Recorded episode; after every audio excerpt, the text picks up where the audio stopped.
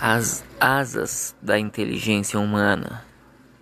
Assim, a ciência e a religião, uma revela as leis do mundo material e a outra do mundo moral, tendo, no entanto, a aliança da ciência e da religião. Essas leis, o mesmo princípio, Deus, não podem contradizer-se. São as duas alavancas da, da, inteligência humana e a outra com a verdade. Se fosse a negação uma da outra, uma ne necessariamente estaria em erro. Portanto, Deus não pode pretender provém apenas de uma observação defeituosa, de excesso e de exclusivismo de um lado e de outro. A incompatibilidade que se, que se julgou entre as duas ordens de ideias, a destruição de sua própria obra. Encarando uma as coisas de seu ponto de vista exclusivo, ciência e religião não puderam até hoje entender-se, daí o conflito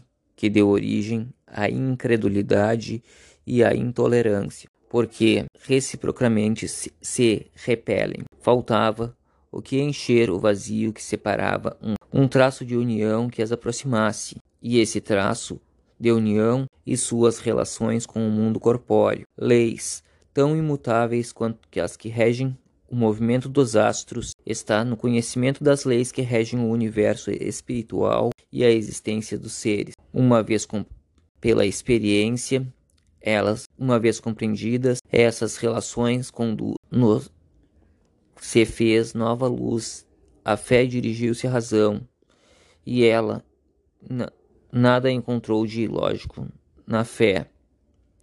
Vendo vencido materialismo, nisso, como em tudo, há pessoas que ficam para trás e serem, até serem arrastadas pelo movimento que as, as esmaga. Se tentarem resistir-lhe em vez de o acompanharem, e é toda uma revolução que se opera neste momento. Os séculos chega ela à sua plena realização e vai marcar a nova era na vida da humanidade. Fáceis são de prever as consequências.